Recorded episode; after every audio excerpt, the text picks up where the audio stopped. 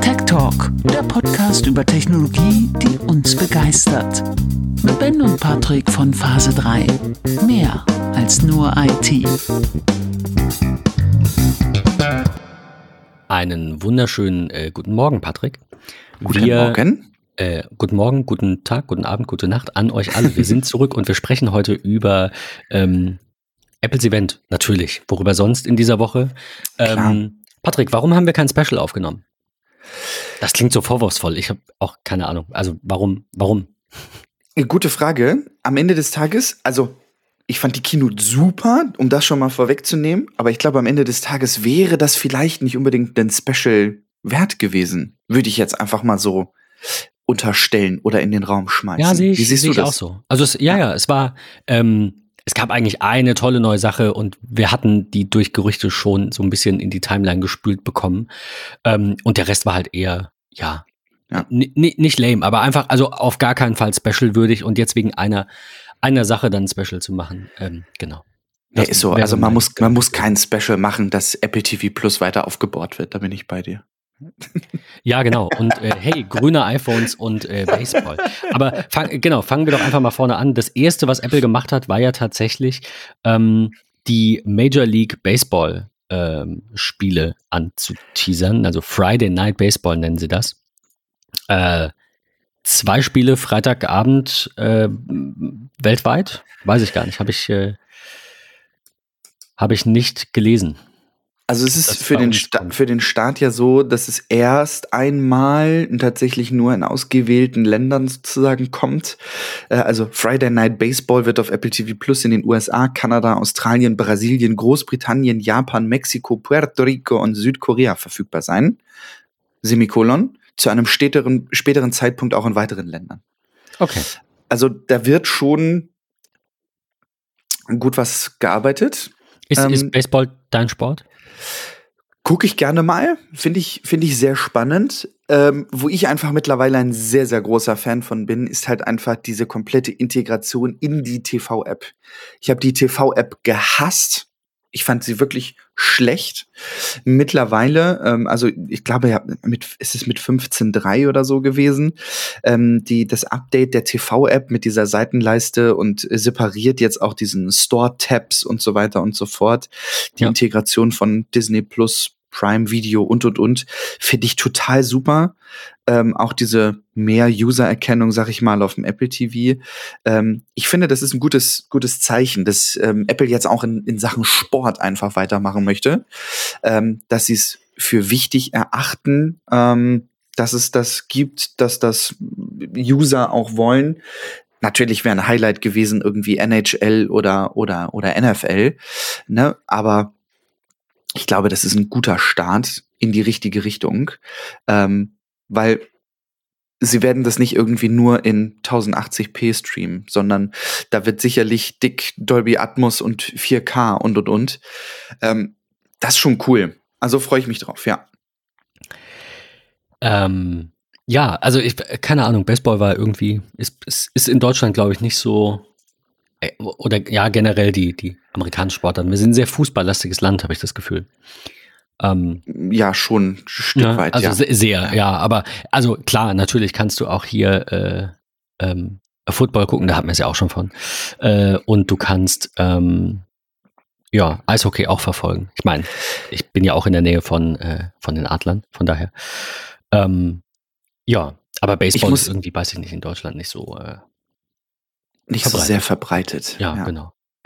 Ich muss, für mich hat die Keynote eigentlich ein Stück weit anders gestartet.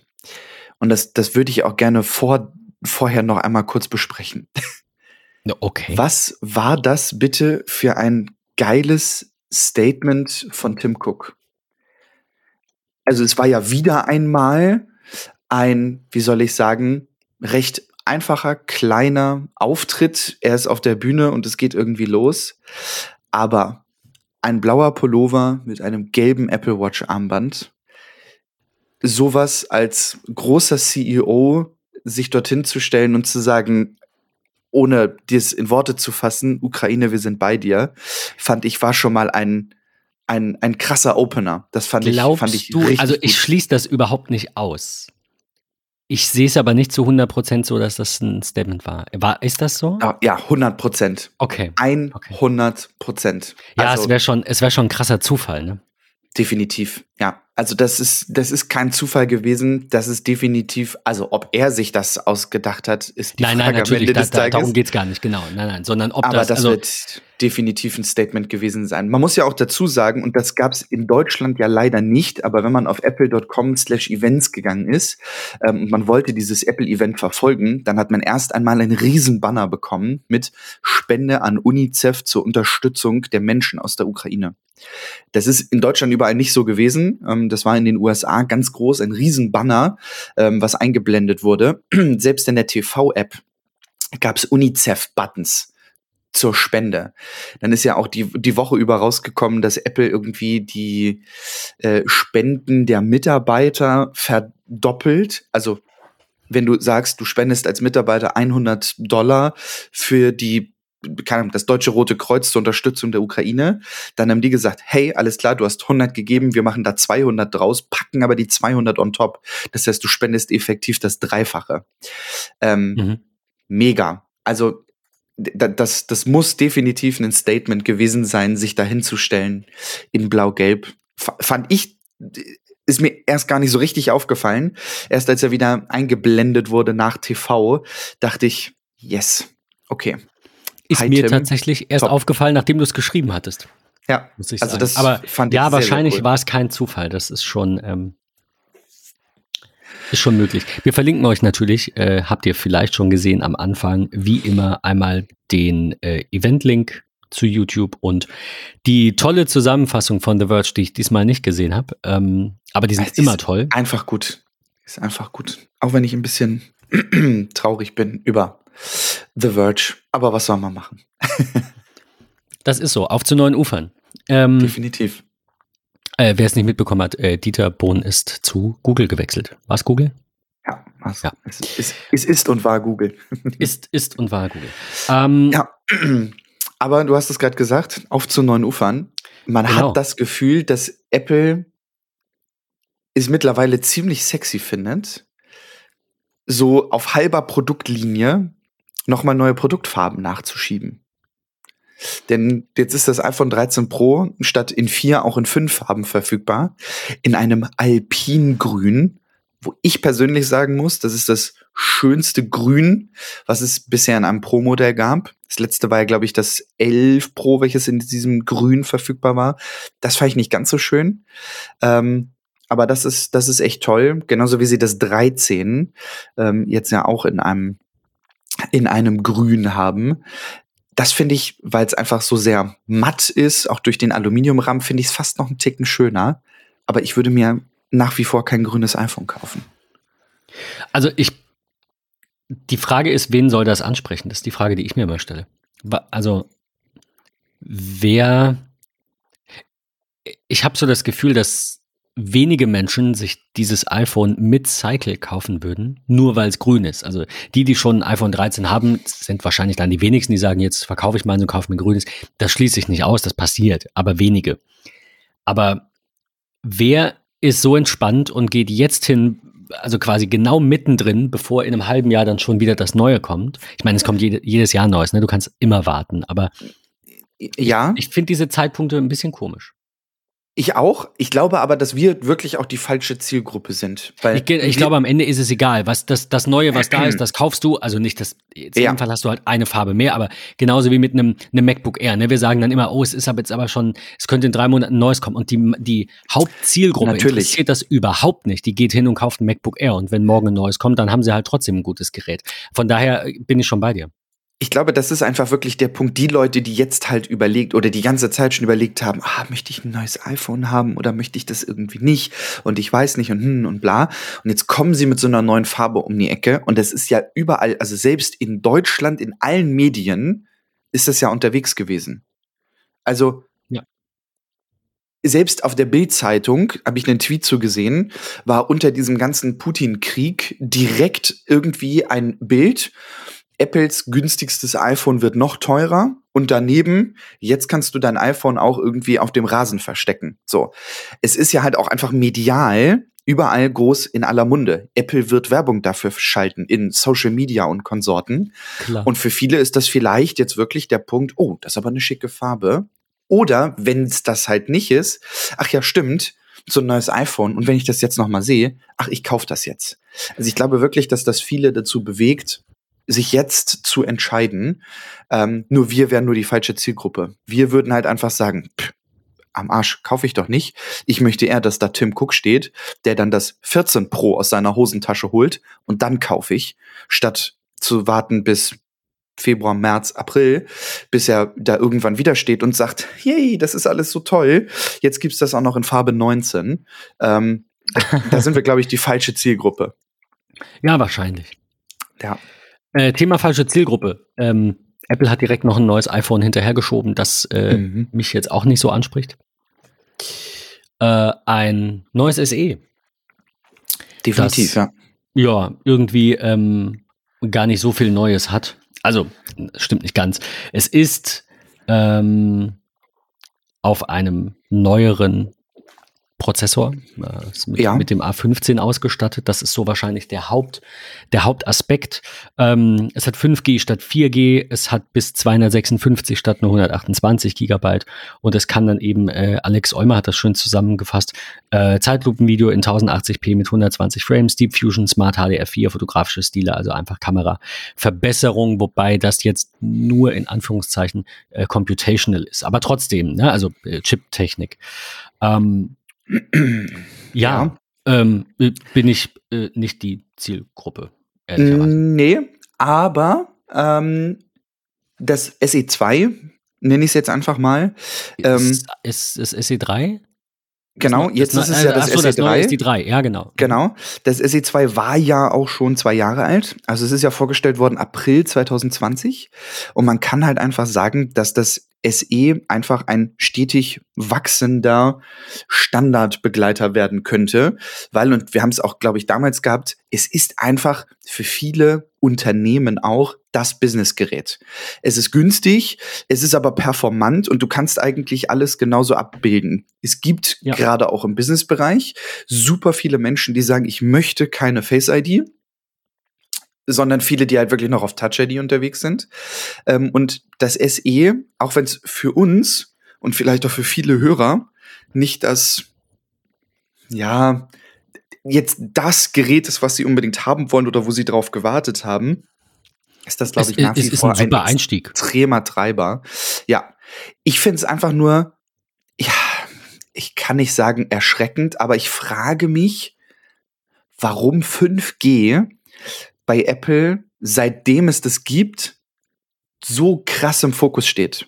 Also ich weiß nicht, wie oft 5G in der Keynote gesagt wurde und wie oft das gehighlightet wurde, ja. weil am Ende des Tages ähm, und das fand ich total schön. Ich glaube, der Marco hat es hatte das geschrieben. Äh, liebe Grüße an der Stelle, Marco. Ähm, hier in Schleswig-Holstein kannst du 5G in der Pfeife rauchen. Also zumindest ja. in vielen Bereichen. Und ich finde das immer total schön, wenn du dann so News liest, wie Telekom hat 825 neue äh, Antennen in Deutschland aufgebaut im letzten Ja, Süddeutschland. Quartal. Das ist total super, Aber, also genau. bei uns auch, ne? Bevor jetzt hier jemand denkt, ich. Äh hier passiert halt auch total viel. Das, das muss man halt auch einfach so sagen. Das, das ist so, hier passiert wirklich viel und hier wird, wird auch die Netzabdeckung immer besser. Aber auch nur bei Vodafone und Telekom. Also sage ich jetzt mal ganz plakativ und, und übertrieben gesagt, nur für die Leute, die mindestens 50, 60 Euro im Monat auf dem Tisch blättern, ist 5G auch relevant hier oben. Bei Stimmt. O2 gibt's auch 5G, aber das hast du gefühlt auch erst ab äh, Hamburg Hauptbahnhof. Ähm, und sobald du die Hamburger Stadtgrenze verlässt und wieder in Schleswig-Holstein ankommst, dann macht dein iPhone gefühlt beim Öffnen des Safari-Browsers äh, Wahlzeichen. Also es ist ja. Das ist wirklich ganz, ganz gruselig. Ähm, aber anscheinend ist es ja in den USA an jeder Ecke in der Wüste Nevadas. Ich wollte gerade sagen, ähm, wir hängen da ein bisschen hinterher. Genau. Das scheint das halt irgendwie wirklich mega zu sein. Aber man muss es auch einfach mal so sagen, wie es ja nun am Ende des Tages ist. Ich persönlich bin ein großer Freund des iPhone SE. Ich würde auch dienstlich gerne einen iPhone SE nutzen, weil es dann auch einfach vollkommen ausreichend ist. 64 Gigabyte in der kleinsten Variante. Ja, kann man beim iPhone SE noch irgendwie machen. Speichertechnisch kommen wir gleich bestimmt noch mal auf das Thema. 519 Euro für 5G, für einen tollen Prozessor, ähm, der verbaut worden ist. Ähm, Im alten Design allerdings mit, mit neuen Farben. Ähm, Better Battery Life, wie es so schön heißt. Es ist 30 Dollar teurer geworden. Genau. Ja, vielleicht generell, weil Rohstoffpreise, ich habe keine Ahnung und die Marge muss gleich bleiben oder so. Ich Aber ich sagen, finde, ich denke auch, dass die Chips entsprechend ähm, ja. teurer sind. Ne? Also es, es ist, ein einfach, solides ein besseres Gerät. Man hätte das natürlich, ist so eine psychologische Grenze, natürlich auch diese 400 Dollar. Ich meine, bei Klar. uns ja sowieso durch Umrechnung und Steuer noch mal ein bisschen was anderes. Aber trotzdem, also ähm, ich glaube immer noch ein guter Preis. Ich würde halt trotzdem lieber, ich persönlich, ein iPhone um die 399 Euro brutto sehen. Ähm, das müsste dann halt aber bei 229 sein, also Dollar oder 200. Die Frage so. ist halt, wie äh, lange 300. wird es jetzt dauern, bis die Preise fallen? Weil am Ende des Tages, gut, da ist auch wahrscheinlich die Neuveröffentlichung des jetzigen Modells ähm, schon ein, ein Stück weit Schuld mit dran, dass der Preis vielleicht noch ein bisschen gefallen ist. Aber du kriegst das iPhone SE 2020 ich sage jetzt einfach mal das iPhone SE 4G, ähm, kriegst du für 385 Euro. Und das finde ich ist einfach ein geiler Preis, also auch wirklich ein Kampfpreis für alle anderen Mitbewerber, also für Android und Konsorten, ähm, ist das wirklich ein mega guter Preis für den Einstieg ins Ökosystem von Apple. Finde ich total gut. Äh, Alex hatte das in seinem Beitrag übrigens ähm, ich glaube von Geizhals ist diese Grafik, hatte er äh, gezeigt, wie der Preisverlauf des iPhone SE 2020 war. Ja. Und ähm, der ähm, das Fazit war, nach rund vier bis sechs Monaten ähm, kann man äh, signifikant sparen. Also äh, ja, es fing ja bei oh, 469 an und war dann so um die 400. Und der Tiefspreis war dann nach einem Jahr für kurze Zeit circa 170 Euro unter dem offiziellen Verkaufspreis. Also ähm, Schon gut. Es gab immer mal wieder Angebote. Ähm, Absolut. Ja. Ich finde es einfach gut. Ich mag die kontinuierliche Weiterentwicklung. Man könnte jetzt drüber streiten, ob alle zwei Jahre da ausreichend ist, aber ich glaube, das ist es. Gerade bei dem Gerät. auf jeden Fall, denke ich. Definitiv. Auch, ja. Es ist ein schönes Gerät, es ist ein schlankes Gerät. Ja, Batterielaufzeit ist immer, auch viele Freundinnen äh, bei uns ähm, im Freundeskreis haben, haben einen SE, ähm, weil sie halt einfach sagen, ne, kleine Hände und das ist irgendwie vollkommen ausreichend. Wer weiß, was da noch kommt. Vielleicht sieht man ja irgendwann ein iPhone SE mit de der immer noch gleichen Größe, aber dann vielleicht auch einem Dual-Kamerasystem und vielleicht endlich MagSafe. Also ich muss ganz ehrlich sagen, ich, ich liebe MagSafe mittlerweile äh, und ich möchte das irgendwie in jedem iPhone haben. Also das, das Schlimme ist, ich nutze es immer noch nicht, ähm, aber bald. Ja. Aber ja. bald.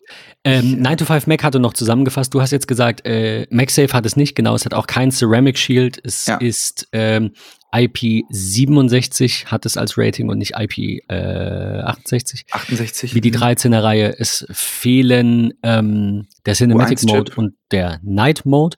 Es fehlt der U1-Chip. Es mhm. fehlt 5G Millimeter Wave, wobei wir das hier so, also das sowieso nicht haben.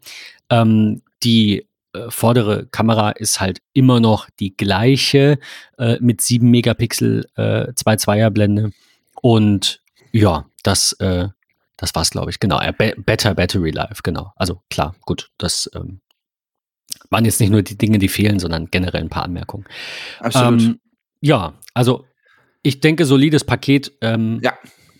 Kommen wir zum, zur nächsten leichten Verbesserung. So viel ist da nämlich auch nicht passiert. Apple hat ein neues iPad Air vorgestellt. Ähm, In wunderschönen Farben. Wir haben euch also, an der Stelle auch mal den Vergleich verlinkt, weil wir da jetzt wahrscheinlich so ganz intensiv nicht auf alles eingehen können. In sehr schönen neuen Farben, die da heißen im Deutschen. äh, Space Grau, natürlich. Polarstern finde ich ganz schön statt Silber. Das ist so ein leicht leicht Gold, ne? Also so. Ja, leicht Elfenbein, also so eine Mischung aus oh, Gold und schön, Beige. Ja, so Creme, so. Beige, Elfen, ja. so, so ja. eine Mischung aus allem. Rosé, Violett und Blau. Und das Blau finde ich nicht so schön wie das alte Skyblau, aber das iPad der vierten Generation kann man ja auch immer noch kaufen. Also ich persönlich mag's, dass Apple die Farben, also Farbenfarben, tatsächlich durchmischt. Würde mir aber wünschen, sie würden bei äh, den beiden Klassikern tatsächlich sich mal entscheiden. Wir hatten ja mal dieses, ne, Fifty Shades of Space Gray gab es ja mal dieses Bild. ähm, mich persönlich stört das auch nicht, aber es wäre schöner, wenn das alles gleich ist. Dass mein Space Gray iPhone jedes ja. Jahr auch die gleiche, weil du musst dich ja gefühlt, wenn dir das wichtig ist, so wichtig ist es jetzt nicht, müsstest du dich ja jedes Jahr neu eindecken. Das macht ja, ja auch keiner. Also absolut. kaufst du dir ein Space Gray iPhone und dann hast du Space Gray AirPods und die sehen dann irgendwie, äh, ja. sehen die anders aus. Also gab es schon krasse Unterschiede. Es gibt auch kleinere Unterschiede, aber es gab auch schon Farben. Farbtechnisch finde ich das total schade, dass sie grün rausgeschmissen haben gab es ja in der vierten Generation. Da ist es ja, ist es ja ähm, Space Grau, Silber, Rosé, Gold, Skyblau und Grün gewesen. Äh, jetzt hat man Grün rausgeschmissen, Violett reingeholt, stellt aber parallel den iPhone 13, ja. 13 Pro in Grün vor. Ähm, das, das fand ich irgendwie schade, weil ich muss ganz ehrlich sagen, ich hätte ein grünes iPad total schön gefunden. Mir war nur das damalige Grün beim iPad Air vierte Generation ja, zu, zu, zu weich. Also auch das Skyblau, was du angesprochen hast, was du toll fandst, das, ja, das war, war mir so immer zu. Ne? Ja, genau, das war nicht, nicht so toll. Ist dieses Jahr wieder, also zumindest diese beiden Farben ein bisschen kräftiger. Man sieht es auch in der Übersicht, ja. dass Rosé ist ungefähr gleich. Es heißt jetzt nur noch Rosé und nicht mehr Roségold. Viel hat sich nicht getan. Zum gesagt, Glück. Also, zum, zum Glück. Ich finde das, ja. also ist nicht meine Farbe, aber finde ich auch schön. Also ja, und es ist ja einfach auch nicht mehr, also es gibt ja wirklich schöne Roséfarben und es gibt hässliche Roséfarben. Und ich fand das bei der vierten Generation wirklich sehr, sehr kindlich, sehr kitschig. Und das jetzige ist halt einfach das ist schön, das ist dezent. So, ist, und ist dezenter, stimmt. Und die anderen beiden dafür aber gut. kräftiger, die Ergänzungen, die ähm, und es ist so witzig, auf was für Details Apple achtet, ne? Weil sie haben ja die gleichen Wallpaper verwendet, ähm, wie ja auch auf dem, auf dem äh, iPad der vierten Generation, also diese ganzen Schnörkel-Wallpaper. Äh, und die sind gerade, müsst ihr, müsst ihr euch mal machen, äh, müsst mal auf die Compare-Seite von Apple gehen und wählt dann mal iPad Air vierte und fünfte Generation aus und packt dann mal Space Grau zu Space Grau oder Polarstern zu Silber, Roségold zu, zu Rosé und so. Und dann seht ihr richtig, wie sie auf die Details geachtet haben bei den Wallpapern. Polarstern ist nämlich jetzt so Gold-Bronze-Farben ähm, beim Wallpaper statt bunt so, bei sagen, Rosé. Die waren vorher bunt. Ach, ah, das ist sehr schön, ja. Das ist total gut gemacht, weil halt einfach die Farben der Gehäuse auch gedeckter sind, sind auch die Wallpaper gedeckter. Das sind ja so die kleinen Details, die mag ich bei Apple. Aber ähm, kommen wir auf die harten Facts. Genau, es ist ein M1-Chip drin. Das äh, Wahnsinn. Äh, überrascht ein bisschen, aber dann auch wieder nicht. Also das iPad Air war ja am Anfang, war man sich nicht so sicher, ist das jetzt quasi nur das schwache Pro Dafür ja. ist es aber sehr eingeschränkt. Ist es soll sich in der Mitte platzieren. Ich finde, es ist jetzt sehr nah am Pro dran. Ähm, ist ein günstigerer Einstieg, 200 Euro günstiger zu haben. Ja. Äh, also ab 679 Euro statt 879 Euro. Ich, diese 0,1 Zoll beim Display sind mir jetzt erstmal egal. Das Pro hat natürlich Promotion. Das Pro hat natürlich nicht nur bis 256 Gigabyte, sondern 2 Terabyte. Es hat die bessere Kamera. Es hat ja. das bessere Frontkamerasystem natürlich auch. Ja, das es hat Thunderbolt. Diesem, äh, dieser Ultra-Weitwinkel-Frontkamera mit äh, ja. Center Stage, genau, es hat Thunderbolt. Ähm, ich ich würde jetzt fast sagen, das war's dann aber auch. Also noch immer, du wolltest auch was dazu sagen, ich weiß es, noch immer 64 Gigabyte als Einstieg. Also der Vergleich 679 zu 879 würde euch zwar 200 Euro mehr kosten, das Pro, aber eben auch den Einstiegsspeicher schon ähm, verdoppeln. Ansonsten nehmen die sich so viel nicht. Also in, wie gesagt, ihr schaut euch am besten die Vergleichsseite an. Im äh, Kleingedruckten findet man dann noch den einen oder anderen Unterschied, aber so viel sehe ich da nicht. Und das macht es für mich so schwierig am Ende des Tages, die Schere zwischen Pro und R auch argumentativ, und das nehme ich jetzt einfach mal auch im, im Freundes- und Familienkreis, wann nimmt man ein iPad Air und wann nimmt man ein iPad Pro? Für mich damals war der ausschlaggebende Punkt, das Pro zu nehmen aufgrund der Displaygröße. Und wer mir auf Twitter folgt, wird festgestellt haben, dass ich mein iPad Mini absolut liebe. Ähm, das ist für mich irgendwie aktuell das, das ähm, All-Day-iPad. Ich liebe auch immer noch das große, aber nur aus einem Grund weil das Magic Keyboard und dieses iPad-Feeling eine total geile Kombination irgendwie ist.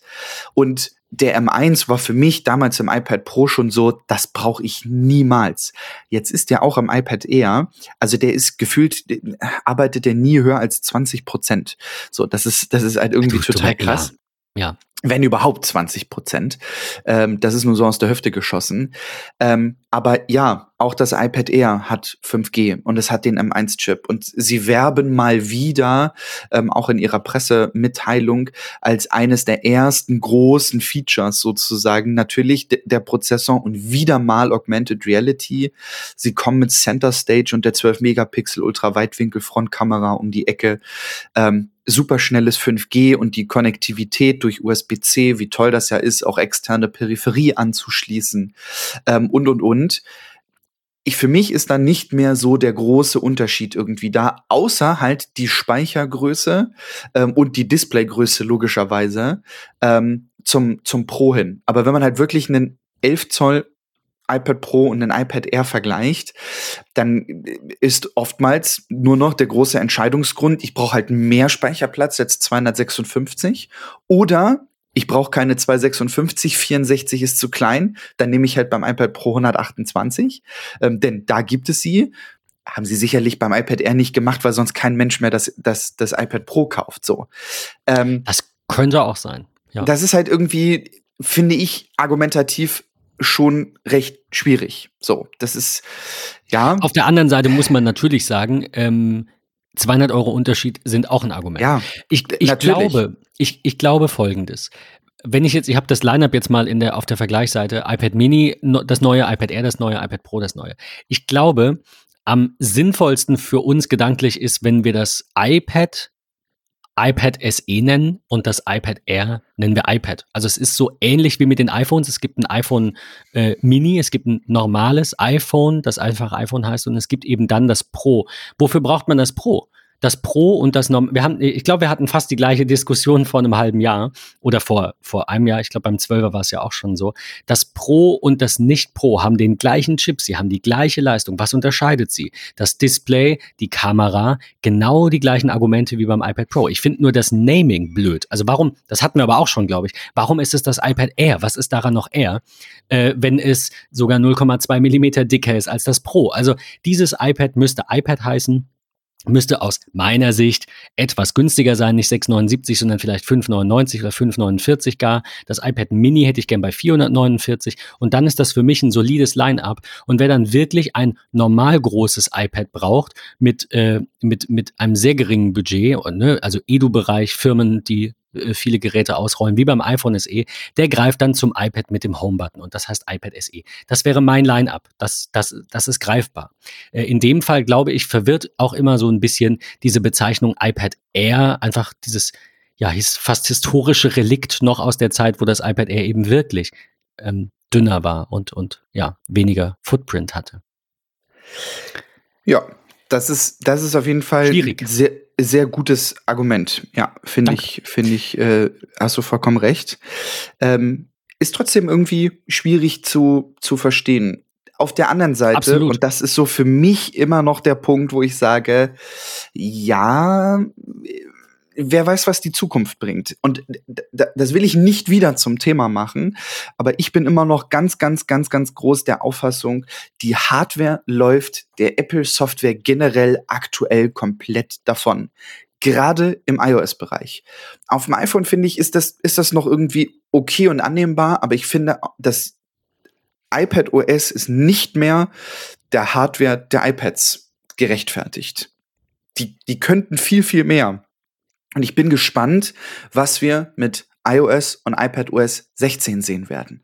Vielleicht wird es dann gewisse Funktionen auch eher bei den Pro-Modellen geben. Also man kann da ja super das, das Beispiel äh, des iPhone SE 3 nehmen, welches jetzt vorgestellt wurde. Und sie werben ganz, ganz groß damit mit den Änderungen im Bereich der Kamera. Ja, also diese, diese ganzen ähm, ähm, ich komme gerade nicht auf den Begriff, wie Apple das nennt, aber diese Stile, die du einstellen kannst der Kamera. Oh, wie heißt ähm, die denn? Ja, ich genau. Du hast es, hast es eben mit, mit vorgelesen, was da, was da neu gekommen ist und so weiter. Ähm, aber das beispielsweise, das ist ja effektiv am Ende des Tages auch nur Software. So, das hat man halt einfach irgendwie ausgelassen, weil man halt sagt will, sagen will, keine Ahnung, du sollst, wenn du 20 Fotos machst bei deinen Kindern, die im Garten spielen, nicht 30 Prozent Akku verlieren. Deswegen wegen lassen wir das vielleicht mal ein Stückchen raus. So, ja. Also das ist ja softwaretechnisch möglich gewesen. So, ne? Vielleicht sehen wir auch beim iPad Pro ein vollumfängliches iPad OS 16 und beim iPad Air gibt es irgendwie ein paar Restriktionen aufgrund von, keine Ahnung, kein Mini-LED oder weniger Speicherplatz, weniger Arbeitsspeicher, whatever. Und beim iPad noch weniger. Also vielleicht distanzieren sich die Geräte auch der Software. Aber ich möchte, und das kann ich mittlerweile so sagen, ich möchte gerne mein iPad Pro eher mit macOS sehen als mit iOS.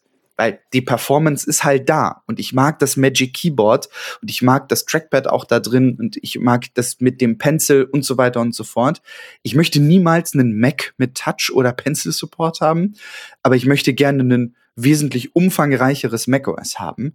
Und da bin ich gespannt, was Apple sich softwaretechnisch überlegt hat und hoffentlich auch überlegt hat, wann sie es veröffentlichen. Ich nehme da nur als Beispiel Sidecar. Letztes Jahr angekündigt, ja. nächste Woche kommt's. So. Ähm, ja, weiß nee, ich nicht, nicht, ob das immer so schön ist, Dinge vorzustellen und, äh, und dann nicht liefern, so. Aber ich bin da sehr gespannt, was wir softwaretechnisch in 22 sehen werden, weil das ist so mein Gefühl. Hardware ist auf der Leiter ganz oben angekommen, aber Software klettert irgendwie noch unten auf der dritten, vierten Sprosse rum, so.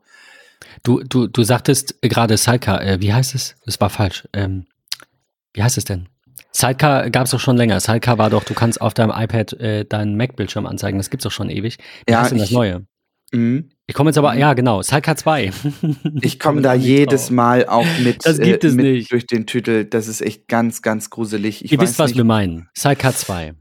Sidecar ich, ich, komme, ich komme nicht drauf. Content, nee, Continuity ist es auch nicht, oder? Ja, sie nennt es nahtlose Steuerung. Wir, ähm, wir kommen zurück zur Keynote. Ähm, wir,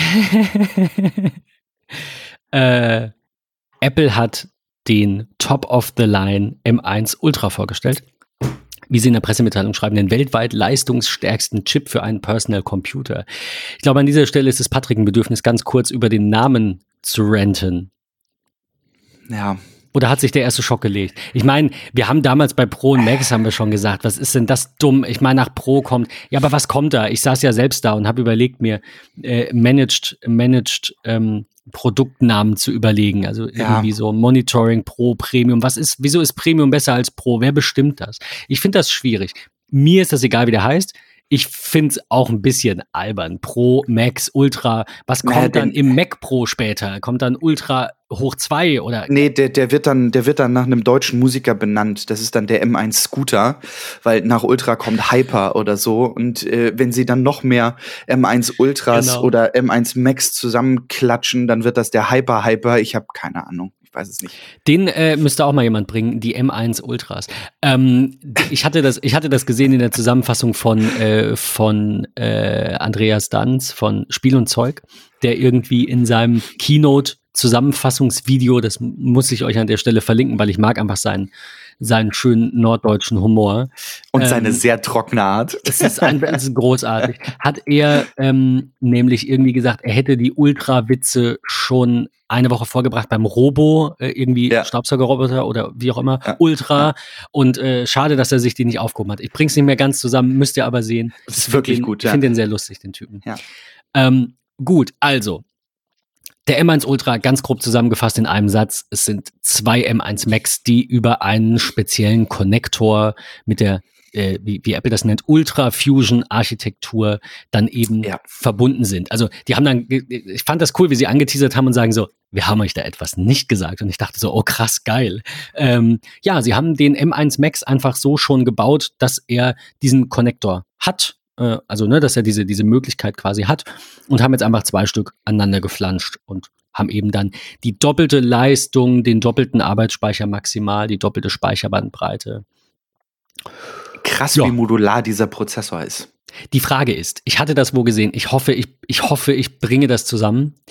Ähm, ich muss mir das mal eben aufschreiben. Äh, äh CPU-Bild, keine Ahnung. Es war auf jeden Fall ein Bild, auf dem man sieht, wie Prozess, wie wahrscheinlich diese Prozessoren aufgebaut werden. Also es gibt einen Standardprozessor, dann gibt es den quasi chopped, dann gibt es den quasi mal zwei, dann gibt es den mal vier.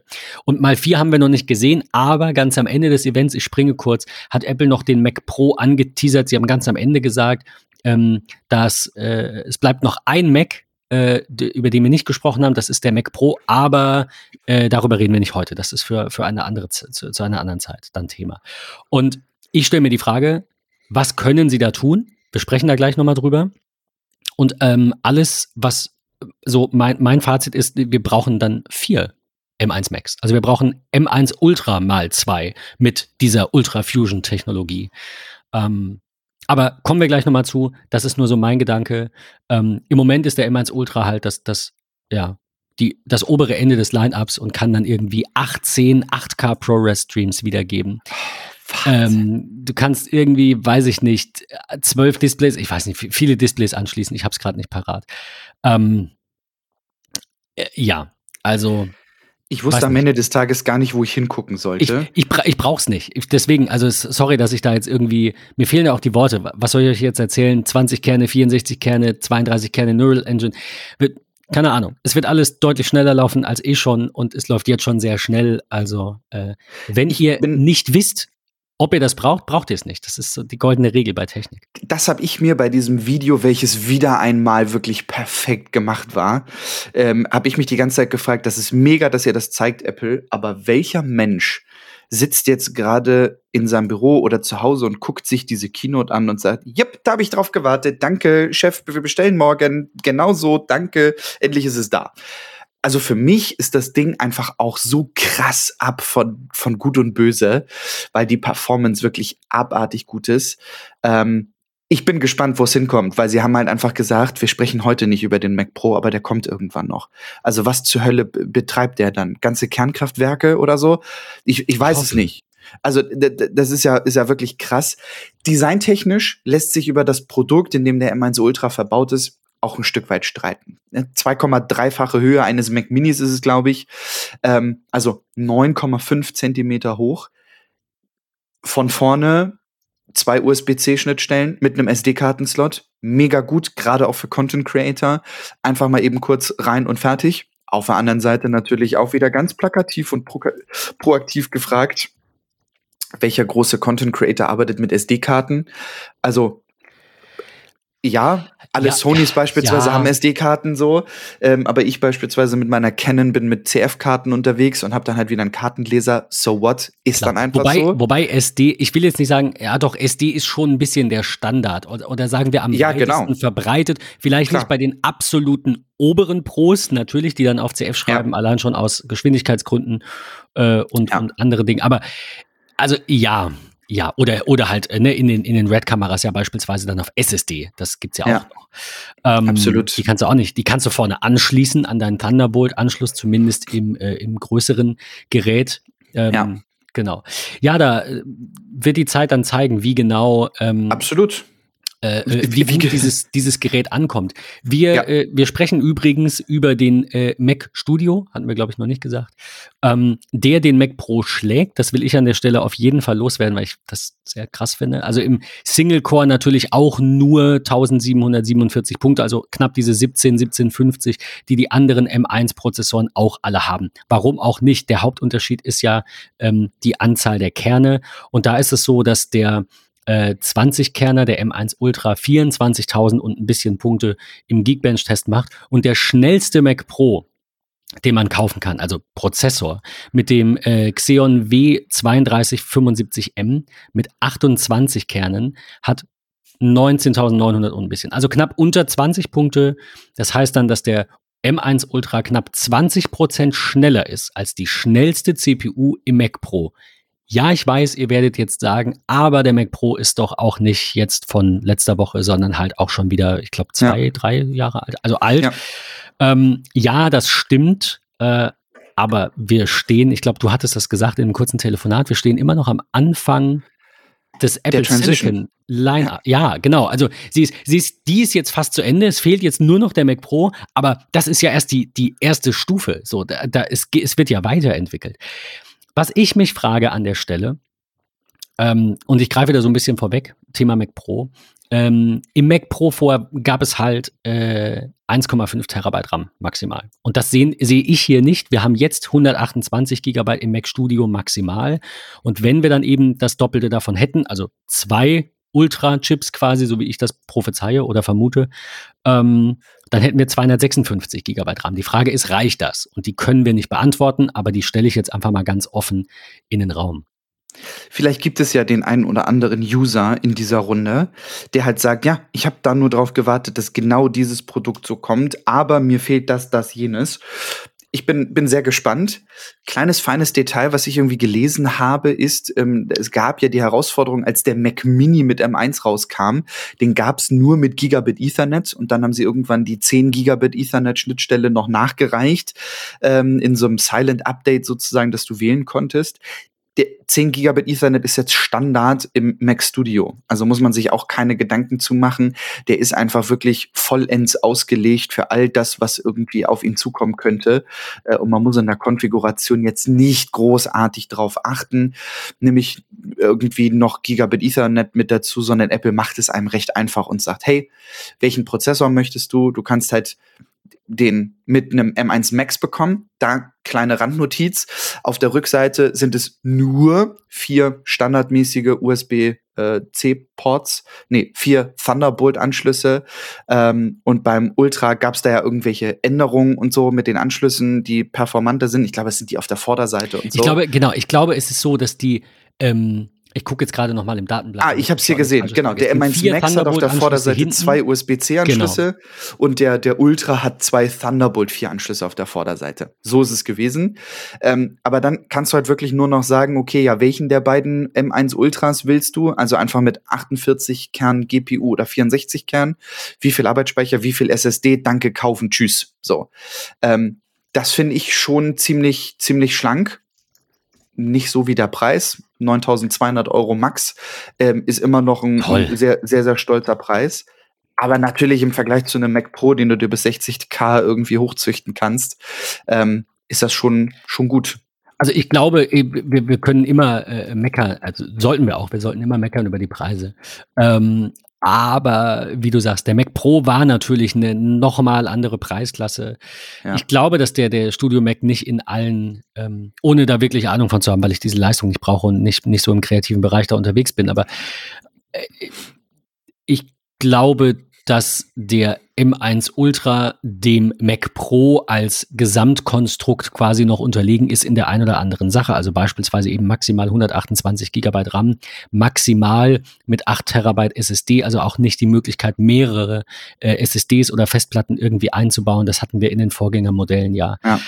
Ähm, ja, aber auf der anderen Seite, wie gesagt, die Zeit wird zeigen und da können wir natürlich nur mutmaßen, was bringt Apple als Mac Pro? Irgendwer, ich weiß nicht, ob du das warst, hatte gesagt, äh, es hieß in der Keynote irgendwas von wegen modular. Also ich glaube, wir, wir haben da kurz drüber gesprochen.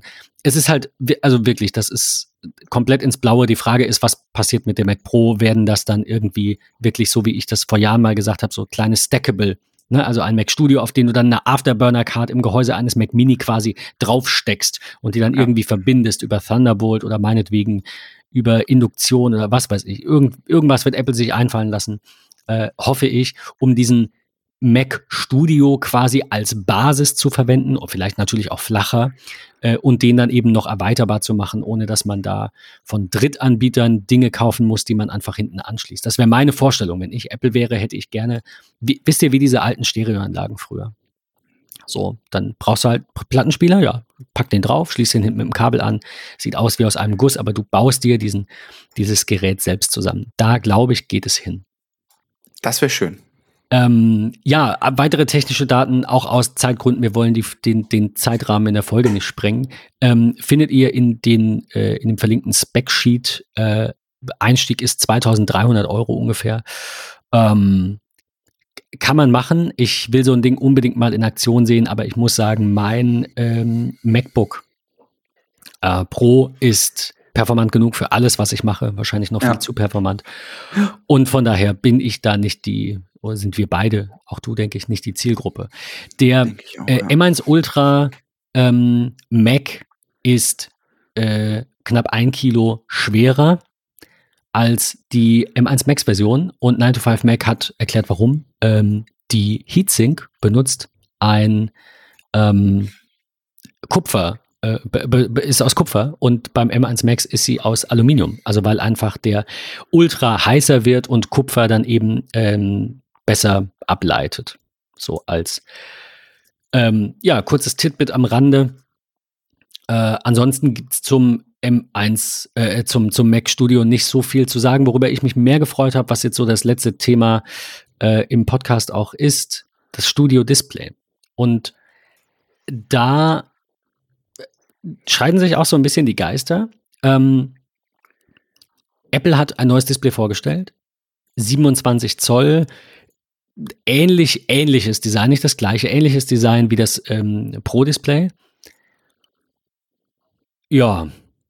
Ähm, und ich glaube, viel mehr gibt es dazu nicht zu sagen. Also es ist ein, es ist ein A13 drin, es ist äh, eine 12 Megapixel Kamera drin ähm, mit, mit Center Stage. Es ist aber quasi das Display, das Apple früher mal hatte, nur halt in modern gedacht. Und irgendwie nichts Besonderes. Ich will es jetzt gar nicht schlecht reden. Es ist einfach ein gutes Standard-Display für einen stolzen Apple-Preis. Kann man, kann man glaube ich, so zusammenfassen, oder? Ja, ja, auf jeden Fall. Ich bin immer noch ein Stück weit hin und weg. Ich weiß immer noch nicht so richtig, was mir diese ganzen Leistungsdaten in dem Device sagen sollen, weil am Ende des Tages, da, und da bin ich dann einfach doch mehr Anwender als alles andere. Für mich soll dieses Ding irgendwie praktisch sein und ähm, da weiß ich nicht so richtig, ähm, ob der verbaute Prozessor irgendwie jetzt gut oder schlecht ist oder whatever. Ich finde es ehrlicherweise faszinierend, was sie alles in dieses Display eingebaut haben. Also wirklich diese Lautsprecher-Thematik mit den vier Tieftönern, ähm, zwei Hochtönern, 3D-Audio, die Kameratechnologie, die USB-C-Ports, die Variablen ähm, mit dem mit dem Fuß, den ich auswählen kann. Also ob nur äh, schwenkbar oder auch höhenverstellbar oder VESA und so. Das finde ich ein ziemlich guter Kompromiss. Für mich aber nach wie vor immer noch zu teuer. Ich habe hier so ein LG aus der Ergoline-Reihe an einem VESA-Halter, den ich um 270 Grad drehen kann und kippen kann und so. Der ist für mich vollkommen ausreichend. Aber natürlich hätte ich mich auch an so einem Mac Studio Display äh, oder Apple Studio Display äh, zu Hause gesehen. Weiß ich nur nicht, ob ich 2200 Euro dafür ausgeben wollen würde. Ja, also ich hätte, ich, ich, wir hatten es ja sehr lange. Ich bin sehr zufrieden mit meinen Displays. Ich hätte gerne zwei. Und also jetzt, ich hätte auch ganz klar, wenn mir Geld egal wäre, zwei Pro-Displays. Ähm, äh, äh, Studio-Displays. Pro, ja, gut, wenn mir Geld ganz egal ist, dann auch Pro. aber aber ähm, 1749 Euro ist viel. Ich hätte mir gewünscht, auch da wieder, dass Apple da die 1499 anpeilt. Also natürlich, das darf auch günstiger sein, aber das ist es, das ist es nicht. Ne? Also wir hatten es ein Ja. bisschen im Vorgespräch, wenn ich das 27er von Dell nehme, das ich hier hatte aus der ähm, Ultra-Fein-Reihe. Ich muss jetzt gerade mal ganz kurz gucken, was das aktuell kostet. Das ist das äh, 27, ist das 2720Q. Genau, liegt aktuell brutto bei 670 Euro. Stand heute. Im, im Moment nicht lagern. 670 Euro. 670 Euro. Ähm, was bekommt man dafür? Man bekommt immerhin ein VESA Display HDR 400. Das äh, hat Apple, glaube ich, jetzt kein Rating erzielt, aber äh, Display HDR 400 wird euch fast jeder sagen, ist äh, eher so, ein, ja, k- so eine Milchmädchenrechnung. Also das ist nicht wirklich HDR bei der, ähm, äh, bei der Helligkeit, die es erzielen kann. Ähm, ja, ansonsten 4K-Display, 27 Zoll, 163 äh, dpi. So, und jetzt rechne das Ganze mal hoch. Jetzt, jetzt bist du schon knapp bei 700 Euro. Dann hast du aber halt nicht 4K, sondern 5K. Dann hast du halt äh, das, finde ich, deutlich tollere Design. Also diese Displays sind an sich halt auch technisch top. ich sehe es dann schon bei 1000. So, und dann geht's halt weiter. Ja. Und dann kommt halt sowas wie, äh, das Dell-Display kann nur, ich weiß gar nicht, wie viel Power Delivery steht hier nicht drin, äh, 90 Watt. So, und das von Apple kann dann halt die 96 Watt, die das MacBook braucht. Und ich finde, das läppert sich alles. Ich hätte es gern irgendwo bei, habe ich so gesagt, zwischen 1000 und 1200 netto, also plus Mehrwertsteuer, hätte ich das Display gesehen. Das wäre so mein, meine Comfort Zone gewesen, wo ich sage, das kann man noch rechtfertigen. Und der Rest ist dann halt so ein bisschen Apple Tax natürlich und auch einfach Rohstoffknappheit, Umrechnungskurse und Co. Ich glaube, es kostet 14,99, äh, ne, Dollar? Gute Frage. Ich äh, guck mal eben, nachdem ich eben schon die amerikanische Seite aufhab, um herauszufinden, wie dieses macOS-Feature heißt. Das heißt nämlich Universal Control ähm, und nicht Sidecar 2.0 oder. das hat mich wirklich Sehr gut. nicht in Ruhe gelassen. Ich starte bei 1599 Dollar. Ah, fünf, okay, ja gut, okay, 15. Ja, 15, ja also ähm, ist mir im Moment zu teuer aber ich würde es nicht ausschließen, äh, dass so eins mal bei mir auf dem Schreibtisch steht. Aber dann nicht zum jetzigen Preis, sondern eher so um die 1500 und äh, vielleicht dann auch nicht zwei. Aber ich bin da halt eher so der, der dann sagt, ich will nicht ein zweites anderes Display haben. Finde ich blöd. Dann bleibe ich lieber bei denen, die ich habe oder kaufe halt zwei günstigere. Ähm, weil so zwei verschiedene Displays nebeneinander finde ich da, ja, ist, ist blöd. Dann ist, hat das eine die bessere Auflösung, dann schiebst du mehr Apps hin und her. Das ist, ähm, ja, nicht so meins. Ähm, ja, also Studio Display, Fazit, ähm, bisschen zu teuer, bisschen viel zu teuer, je nachdem, äh, wenn man fragt. Ähm, aber sicherlich ein gutes Gerät. Es kann äh, dadurch, dass es den A13-Chip, glaube ich, verbaut hat, kann es zum Beispiel auch, ähm, ich darf es jetzt nicht sagen, ihr wisst, was ich meine, das Siri-Kommando, äh, kann es auf Macs übertragen, quasi für Macs das Mikrofon sein, um, um diese Siri-Aktivierung per Stimme dann zu ermöglichen, äh, die das eben nicht von Haus aus können, weil sie kein Mikrofon haben. Ähm, das ist, ja, also wie gesagt, ich finde generell ein gutes, gutes Paket, nur ein bisschen zu teuer. Das wäre so mein Fazit.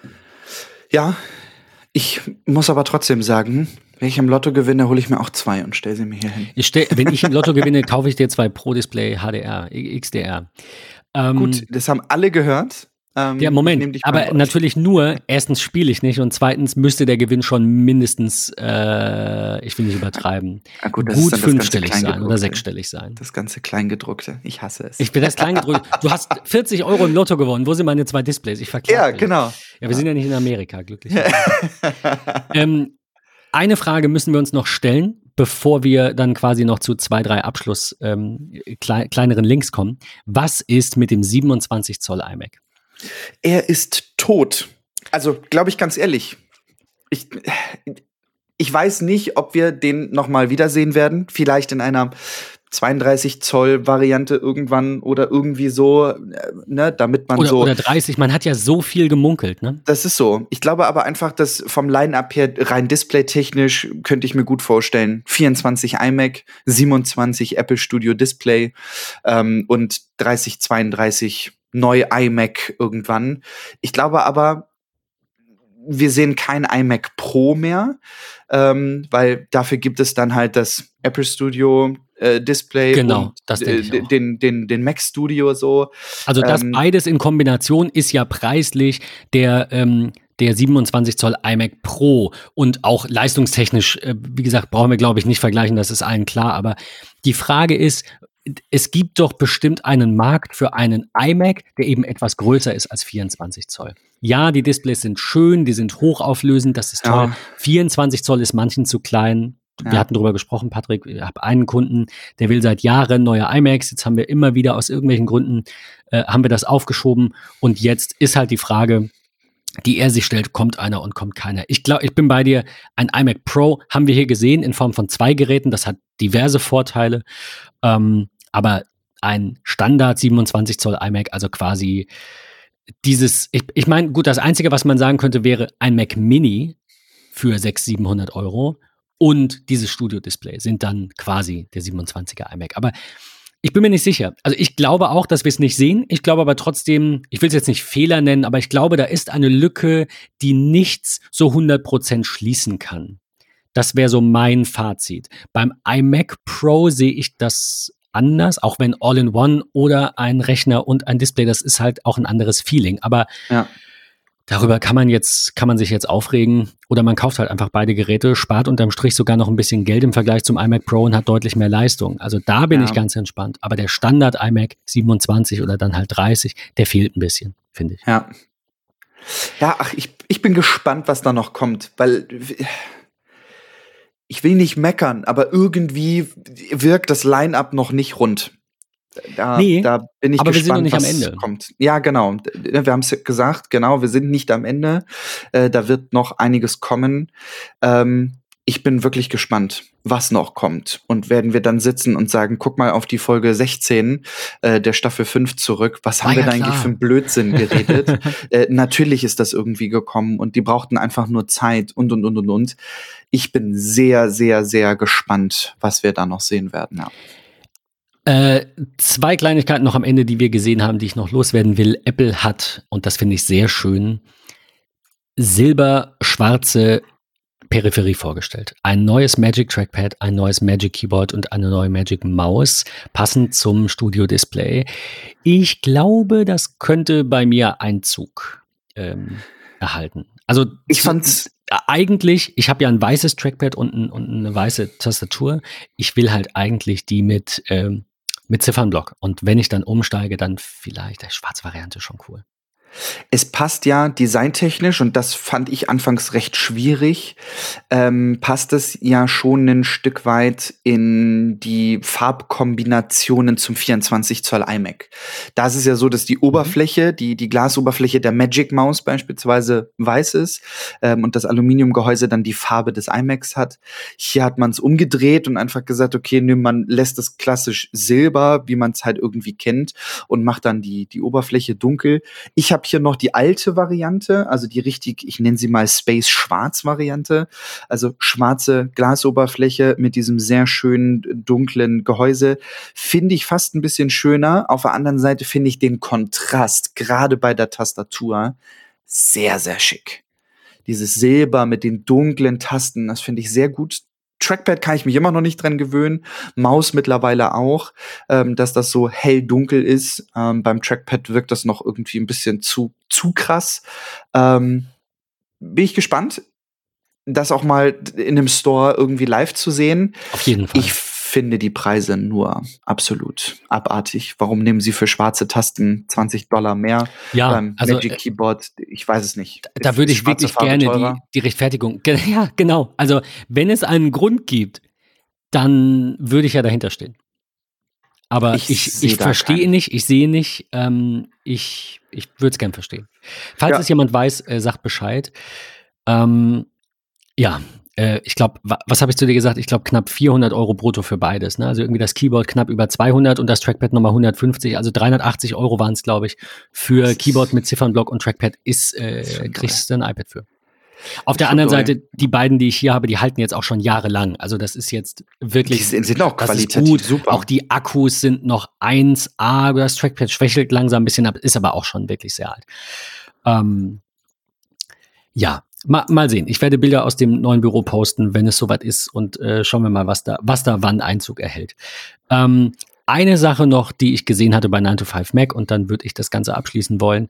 Ähm, es wurde ein iMovie-Update angeteasert und äh, ich wollte fragen, was du davon hältst. Also ob das, ob iMovie brauchbar ist. Liebe Grüße an Andreas, ähm, der mein altes MacBook äh, Air mit dem M1-Chip nämlich hat. Der schneidet jetzt, glaube ich, mit DaVinci Resolve, äh, weil er mit irgendeinem anderen, ich weiß nicht, wie es heißt, äh, Pro irgendwas Programm Probleme hatte und weil ihm äh, Final Cut so teuer ist. Er sagt aber, iMovie ist irgendwie nicht so, reicht ihm nicht. Kann nicht Genau. mehr. Und ich glaube, da, das ist eigentlich auch das super Fazit zu dem äh, April-Update von iMovie, welches wir sehen werden. Ähm, man hat verstanden, dass iMovie A, für viele Dinge doch zu umfangreich für den Einstieg ist.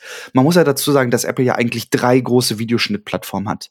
Das ist Clips für iOS, das ist iMovie, ähm, welches es zusätzlich zu iOS halt auch für macOS gibt und dann natürlich Final Cut, welches nur für macOS verfügbar ist. Also man hat ja sozusagen die Verschmelzung von, ich sag mal, man startet mit Clips, ein bisschen rumdümpeln, landet dann vielleicht bei iMovie, kann das auf dem Mac auch weitermachen. Und wenn man es irgendwann professionell machen will, landet man vielleicht bei Final Cut. So könnte ich mir vorstellen, dass so der klassische oder für viele ja der Filme-Werdegang ist. Ja. Jedoch hat man gesagt, okay, der Unterschied zwischen Final Cut und iMovie ist irgendwie riesig. Auch Clips und, und iMovie ist ein sehr großer Unterschied, auch von der Bedienung her. Und ich glaube, man setzt hier mittlerweile auf ganz, ganz, ganz, ganz viele KIs. Also wenn wir uns Magic Movie angucken, dann erstellt er ja automatisch dann in iMovie mit diesem Magic Movie Feature ähm, total tollen Content, weil er aus deinen Videomaterialien die besten Parts raussucht und sie zusammen macht. Es gibt irgendwie über 20 verschiedene Styles, die du anwenden kannst für dieses Projekt. Ich glaube, ähm, und mir fällt gerade, ich muss das mal eben kurz nachschauen, ähm, ich glaube, das ist ein sehr, sehr, sehr, sehr gutes Pendant zu der Adobe Filmthematik. Also Adobe hat ja auch so eine Einsteiger Film Schneid Software. Hier Adobe Rush heißt es genau. Ah ja. ähm, mhm. Ich glaube, ich glaube, dass das einfach so ein bisschen deren, ich sag mal, direkte Konkurrent aus dem Hause Apple ist dafür. Ähm, bin gespannt, finde es toll, dass es weiterhin natürlich kostenfreie Updates sind, ähm, kontinuierliche Weiterentwicklung der Applikation. Man muss ja auch dazu sagen, sie ist standardmäßig auf jedem Apple-Produkt mit drauf.